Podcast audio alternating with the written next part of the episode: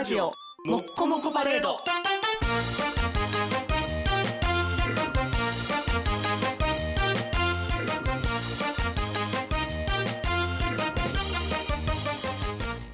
長風の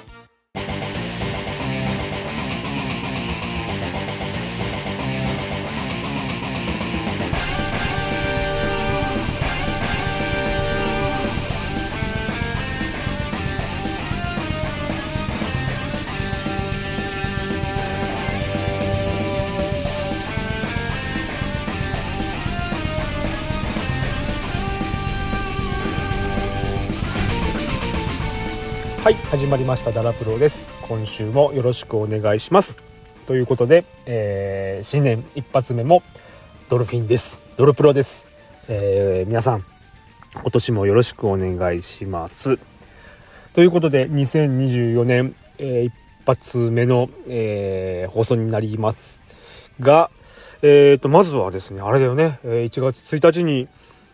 えー大きな地震が起きて、ね、皆さんいかがでしたでしょうか？大丈夫でしたでしょうか？あのーね、まあ、いろんなとこで言われておりますが、まあ、通常通りのね、放送をお送りするのがいいだろうという判断のもとで、えー いつも通りのドルプロをお送りしますので、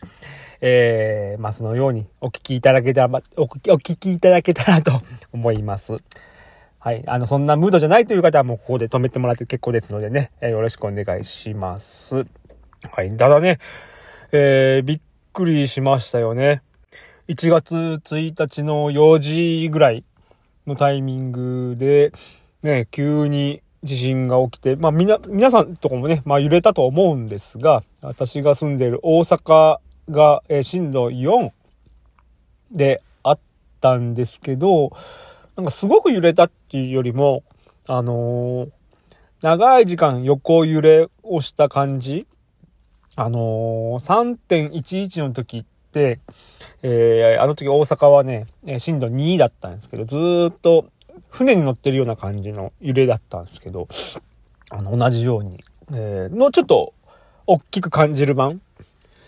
だったかな。あのーね、揺れをすごくか、み、感じたので、あの、ちょうどね、え家族で家にいたので、えーで、テレビつけたらえらいことになってたんで、というような感じですけど、まあ、あの、石川県のね、えーまあ、長谷博士知事、まあね、ダラプロだからさ、やっぱプロレス的なところから見ると、ね、やっぱ長谷知事が、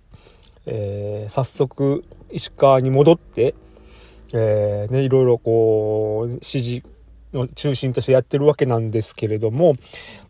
なんかね、当初、長谷がさ、東京にいたことに対して、えーなんかすごくね、こう、X 上では、ね、誹謗中傷もあって、で、しかもなんか、長谷が規制をしてたっていうことに対して、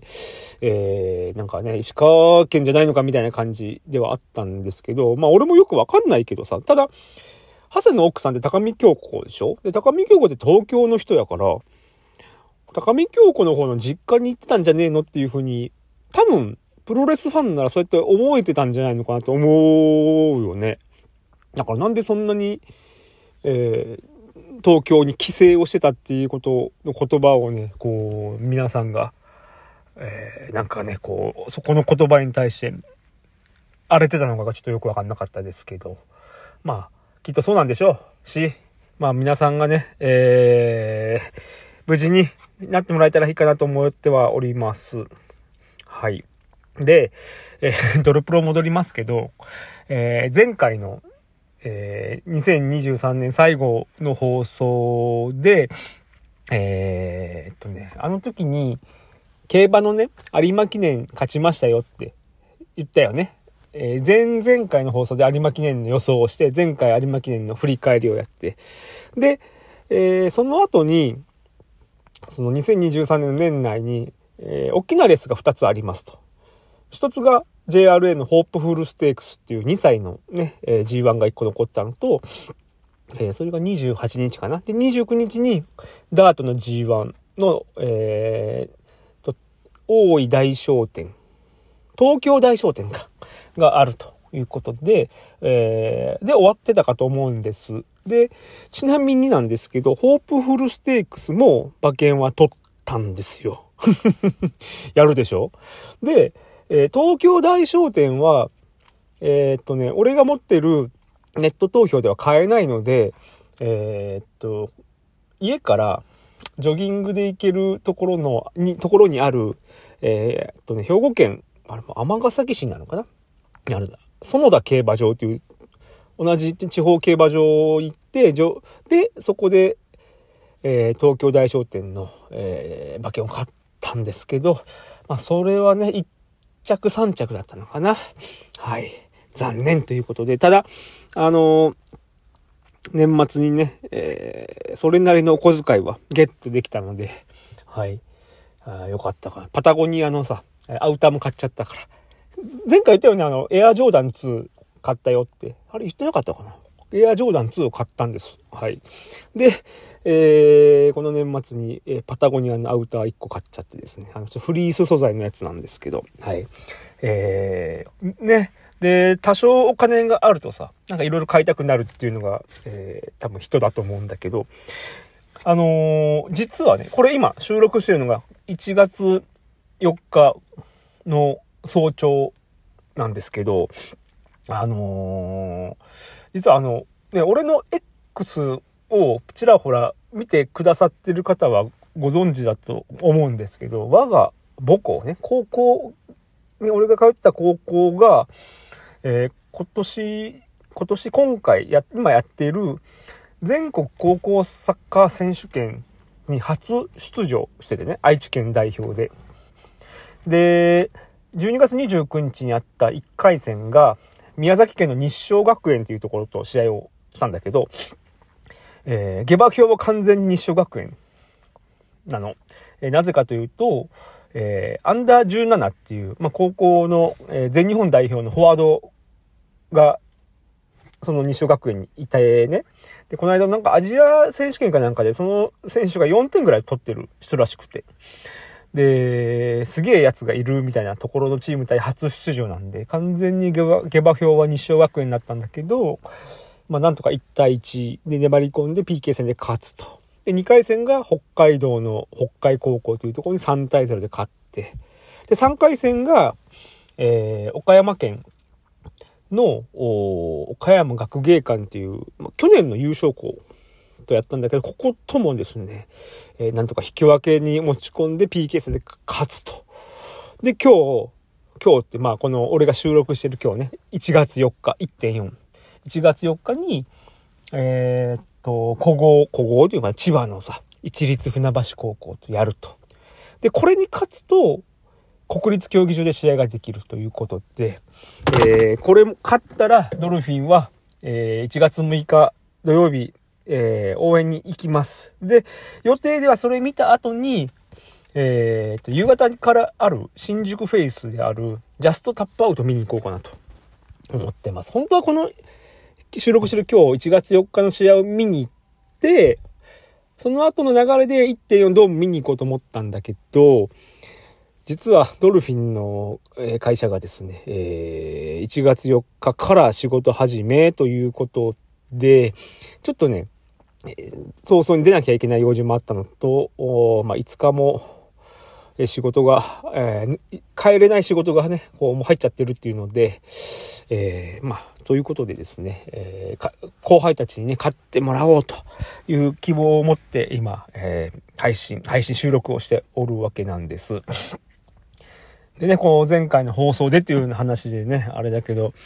えー、バロンドール、ドロップロバロンドールに選ばれたテルイ・ゴディさんがさ、また今回も名前出しちゃったね。テルイ・ゴディさんが、どうやら昨年末、23年の年末に大阪に来ていたみたいで、この X 見てると、ねえ、ちょっとね、はよ言ってよってね、全然、まあ、多分ドルフィンに会うつもりもないんだろうけれど、あのー、ね、そんなもっと早く、ね、俺も分かってたら、家の予定とかをさ、全部調整して、ね、えー、だって俺おごるって言ってたからね。ご、ご馳走したかったのに、まあちょっとね、そんな家族の予定をね、急に変えれるほどの家での権力がないんで、えー、ちょっとね、お会いすることはできませんでしたが、またね、いつかお会いできる日を、えー、楽しみに、えー、しておりますよ、本当にね。で、去年の年末？に、えー、っとね、なんか、2023年のプロレスの興行の、えー、っとね、年間動員数っていうのがなんかこう、ラ、X 上で流れてきておったので、ちょっと気になったんでね、これを拾ってみたんですけれど、あのー、な、なえー、っと、年間のか、だからこれ、上から順番になってんのかな？えっ、ー、と、まず1位がね、もう圧倒的に新日本プロレスが25万5847人です。はい。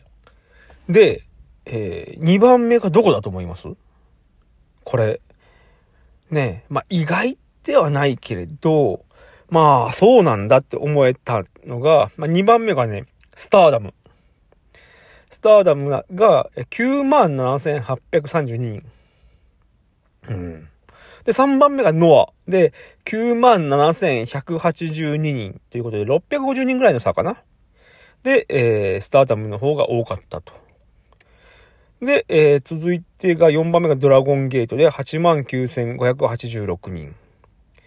で、その次、えー、5番目が全日本プロレスで56,975人。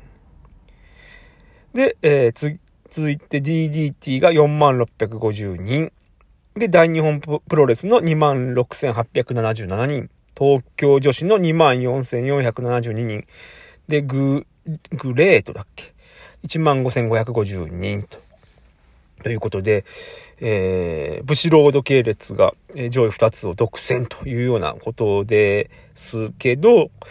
今、え動員数だけでいくとそうなんだけど、工業の回数でいくと、ドラゴンゲートが圧倒、圧倒的っていうかな、多いよね。172回。で、新日本が145回。で、スターダムが136回。ノアが71回。なので、これ、あの、1回の工業平均みたいなのにすると、えー、っとね、新日本が1764人。で、2番目がノアになるね。1389人。で、3番目が全日本プロレスで780人。で、4番目がスターダムで719人。5番目がドラゴンゲートの521人と。ということで、えー、まあ、新日本は工業の回数も1回あたりの平均動員数も多くて、まあ、あの、一番多い動員数にはなってんだけど、2番目、2番目っていうかな？ノアは、工業回数は、スターダムの半分ぐらいなのに、えー、スターダムと同じぐらいの動員数。1回あたりが、まあ、倍ぐらい多いんだよね。スターダムが、あのー、ね、何回か前、結構前の放送で言ったけど、こう今選手がさ、怪我したりとかでどんどんどんどん休んでいく。っていうふうには言いましたけど、やっぱちょっと工業数が136と、今のプロレス界においては割と多くて、で、かつ女子プロの中では圧倒的に多くて、で、ね、ちょっと怪我が多い。3日に1回ぐらいやってるようなペースでしょ ?136 回ってことは。なので、えー、まあただ、言うほど入ってないよね。719人でね。1回あたり。なので、なんかちょっとその辺がすごく、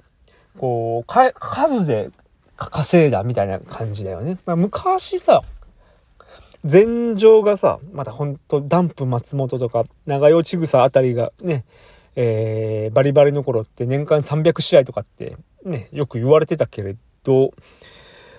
に、まあ、それと考えるとね、半分以下なんだけど、でもま、まあ、こう、そう、これがね、まあ、実情なんだろうね。で、あと、こっから、有料観客数とかになるとまた違ってくるんだろうし、まあ、ただね、一つ面白い、えー、ものがこう流れておったので、ちょっと拾ってね、えー、まあ一応こう2023年振り返って、ほんか、本当はね、前回ぐらいにお伝えした方がちょうど良かったのかもしれませんが、まあ、一応ね、今回お送りしてみました。で、えー、っとですね、まあ、この年末年始に起きたプロレスの話でいくと、まず、あれだよね、全、さっきの 全日本、全日本が、まあ、人がどんどんやっぱ辞めていってたりもする中で、えー、年末に、えー、宮原対中島の三冠戦がやって、で、中島が勝ちの、で、ね、なんか新日本にこう喧嘩を売るような感じだったわけでしょ？で、えー、で、NXT の選手と、チャーリー・デンプシーか、とやって、えー、防衛をしてと。なんだけど、結局ね、なんか、どこ行こうとしてるのかいまいちわからないようなところがあるので、えー、なかなかこう、共感が得れてないのが実情なんじゃないかなとは思うんですが、皆さんはこう中島に対してね、こうどどうって思えてるんだろうね。あのー、急にさ、闘魂を名乗り出したでしょ？ね、あのー、最初はどっちかというとサ、サリーがさ、投稿を名乗り出したあたりから、なんか親っていうのはさ、プロレス界のムードとしてあったと思うんだけど、これ中中島が全日本行ってから、闘魂スタイルっていうね、ことをこう、なんか言い出してさ、なんかお、おや、おやおやってみんな思ったでしょ？だって、今まで闘魂を、闘魂の遺伝子に触れたこと、触れたことがないというのはあれか。闘魂を継承するようなとこにいたことがないわけやんか。だって師匠は佐々木健介であって、健介は闘魂ではなくて、長州のもう愛弟子？どっちかで革命で、長州も猪木のすごい弟子かっていうとなんかそんな感じもしない。まあ、藤波はね、直系の弟子な感じがするけど、長州に関しては猪木が嫌いで2回ぐらい出ていってるわけであって、で、そんな長州の弟子の佐々木健介のさらに弟子孫弟子に当たるから、で、それ考えると、なんか闘魂のこう流れを組んだ感じにも見えないし、今までいた団体もさ、WJ から、えー、ダイヤモンドリングで、まあ、全日本とか新日本とかも、も出たけどのは、の中で、全然、この闘魂、ザ闘魂みたいな、って感じれないよね。うん。だからね、みんなが戸惑ってんじゃないのかな。なんで闘魂って。急に赤いタオル巻いてさ。で、新米久しとか担ぎ出して、なんか、ね、闘魂っぽくしようとしてるけれど、ね、なんかで、そうそうそう、あのー、誰、誰だかかの、こう、ツイッターかなんかで見たけど、去年の、えー、いつだかかに、えー、っと、全日本プロレスになんかこう、ブレの人が入ってから、まあ、この流れになってるみたいなんだけれど、なんかね、ちょっと、おかしな動きだよね、この辺ってね。うん。で、この全日本の社長、ま全日本の社長がさ、このバカ殿の格好してる写真が結構ね、出回ってるのを見てるかもしれないけれど、まあ、あれは、あれは別にいいとも悪いとも言わないけれど、でもね、なんかそこに、そういう人たちのね、闘魂がいまいちよくわからない。で、この間、トモキンさんから聞いた、だっけ？あれ誰から聞いたんだっけな？その、新日本が、闘魂に関する言葉で商標登録で持ってるのが、闘魂ショップのみなんだって。で、えー、その闘魂スタイルっていう言葉を、えー、っと、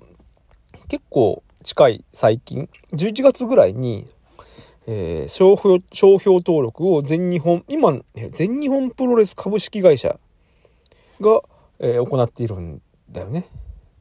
うん。なので なんか投稿で商売しようとしてる感じはそこで、えー、受けれるわけなんですが、まあね、あのー、宮原とやった試合なんかも、あの、なんだろう、えー、っと、宮原のせ、が、こう、横、リングにね、えー、仰向けで寝ていて、そのまま、えー、背中に乗って、こう、腕ひしぎをするような感じ。倒れずにね、背中に乗ったまま、えー、宮原の右手を腕ひしぎで腕を折るような、あの感じ。でさ、まあよくよくこれ、これも X 上で言われてたけど、昔のアンドレとやった時の猪木のなんか象徴するような技で、あの時も猪木はさ、坊主にしてて、で、そこもね、オマージュしたような感じで、なんかね、その腕固めっていうのかな？あれをね、こう、猪木に似せよう似せようとさせてる、その、今のブレーンの方々が、えー、果たして 中島を闘魂にさせて何をさせようとしてるのか。っていうのがね、あの、決してあの否定はしませんが、その、それが見えてこないからみんなが共感できないんだよね。うん。だからヒールにもなりきれてないし、なんかそこが嫌な人たちがみんな抜けてってんじゃねえかなと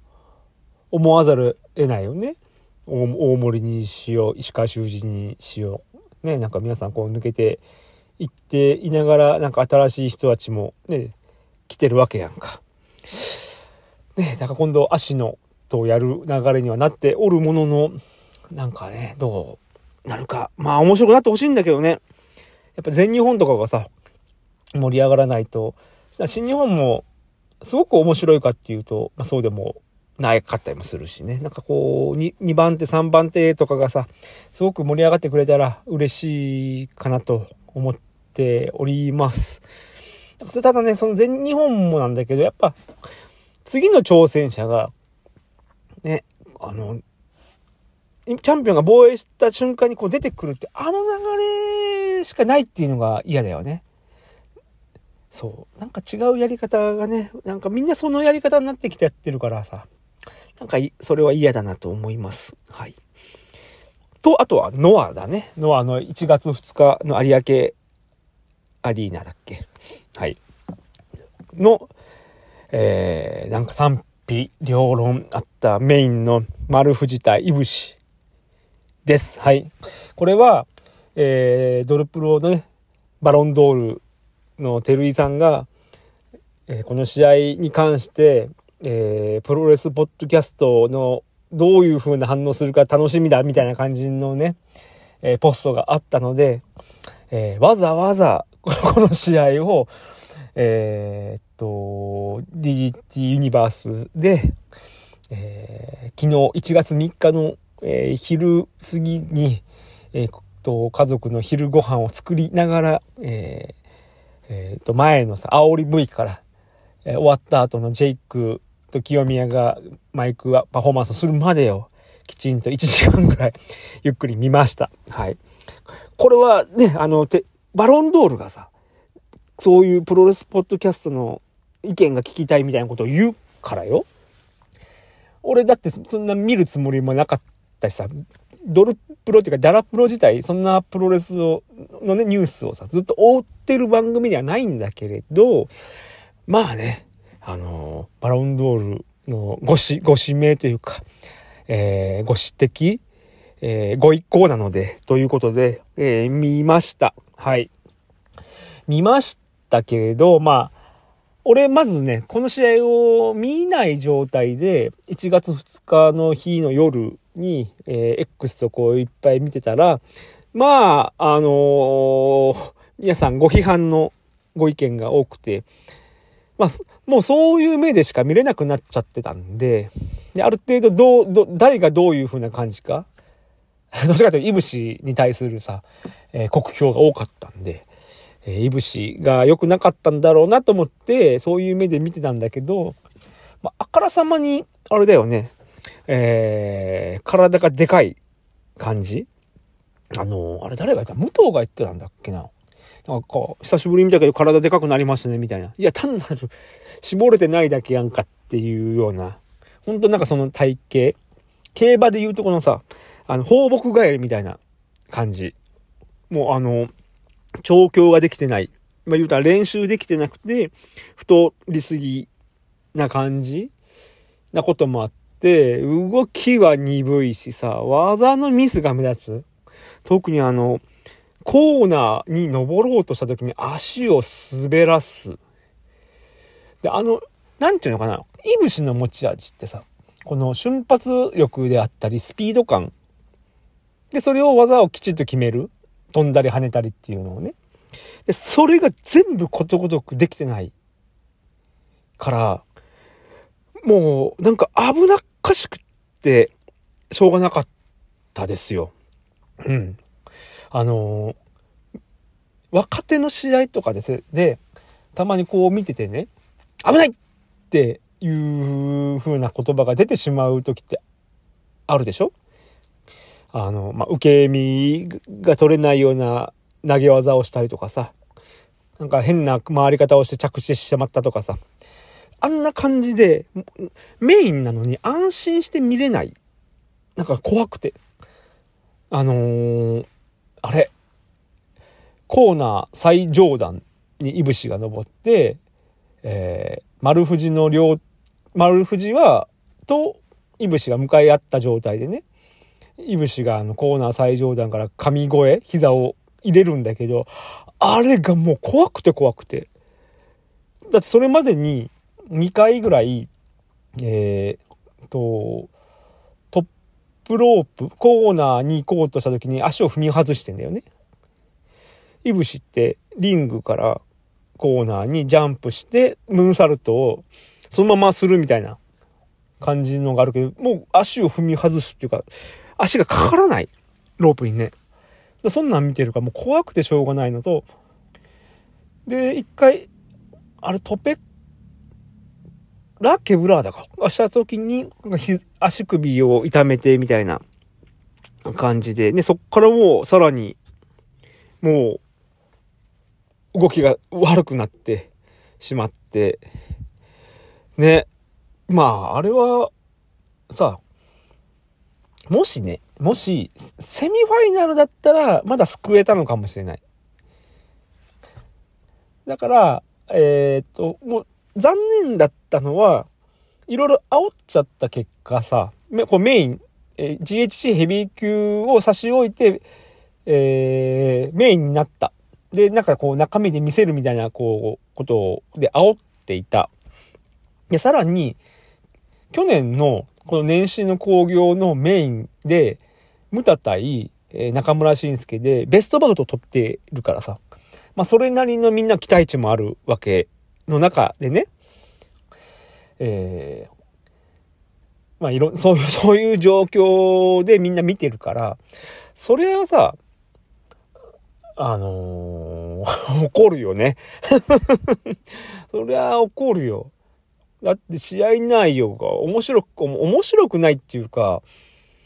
あの、そう、その後さ、出てきたジェイク・リーがさ、言ってたやんか、なんかこう、スーパーヘビー級みたいな、すごくもたもたした試合しやがってみたいな感じのことね。一言一句違うかもしれないけど、意味合い的にはそうでしょだからすごく、まあ、要は、スローリーな試合ってことだよね。あの二人だったら、ほんと試合展開が、すごくこう、早くて、っていうのをみんな期待したし、そうであってほしかった。よね。で、まあその後、イブ氏じゃない、丸藤がさ、まあ、コメントで、まあ、今の時代の、こう、二人の試合をって言いながら、昔の方が、まあ、もっといい試合ができたかもしれないって。多分、期待したのはそこだからさ。ね。そこなんだよね。だから、期待をさせたのにもかかわらず、試合内容がまずかったから、しょうがないよね。これ批判されたら。と思います。うん。何せやっぱこう、安心してみたいやんか、プロレスって。で、やっぱキャリア積めば積むほどこう安心してできる試合運びがさ、上手くなってっていうことなんだろうけれど、やっぱちょっとイブシがさ、えー、と、新日本と関係が良くなくなってから、試合数が減ってて、試合感ももちろんないだろうし、えー、EW だったかな？あの、復帰しても、どっちかというと、こう、タッグマッチでの試合が多くて、えー、シングルで、こう回すっていうのが、やっぱちょっとしんどいのかもしれないよね。で、まあ、後から出てきた情報だと、えー、手と足は怪我してたと。で、バーベルも40キロも上げれないとかさ、足首も骨折してたみたいなことが出てきたけど、であればさ、無理させなくてもよかったんじゃないかなっていうのは、これはもう結果論。やるんだったらちょっと試合で見せてほしかったよね、ちゃんと。そういった意味ではやっぱ武藤とかってさ、すごいんだろうね。そう、だってもう慢性的に膝が動かない状態であるのにもかかわらず、試合を成立させるっていうのはね、そこがやっぱ器が違うんだろうね。うん。で、あとなんか丸藤がさ、えー、なんか引退をこう匂わせで試合して、で、会見でも、あ試合後の会見でもね、こう、引退、丸藤は必要ねえかって って言ってたけど、で、もう結局こう引退しないわけやんか。まだ壁になるって言って。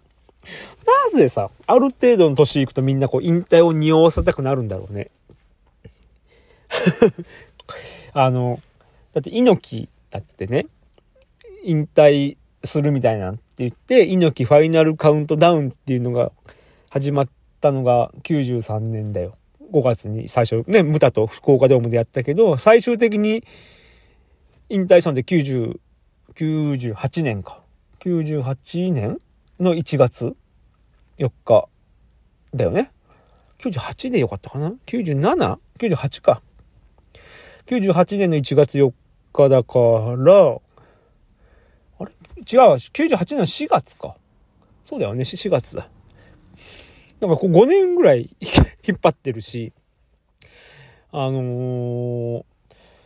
藤波だって、もう20年ぐらい前から引退するみたいに言って、エピロード・オブ・ドラゴン、なんとか試合みたいなとかってしてたりするでしょ。で、それから引退もしてないし。なんか、皆さんこう、匂わせがちだよね。引退商売。まあ、もちろん引退するって決めて、引退ロードはあるやんか。大仁田なんか1年ぐらいかけてやったりさ。武藤もね、去年1年ぐらいこうやったりさ。それはしょうがないやんか。引退工業で金儲けるのは。でも、引退するかしないかわかんないけど、でも引退するって言いた、言いがちな感じが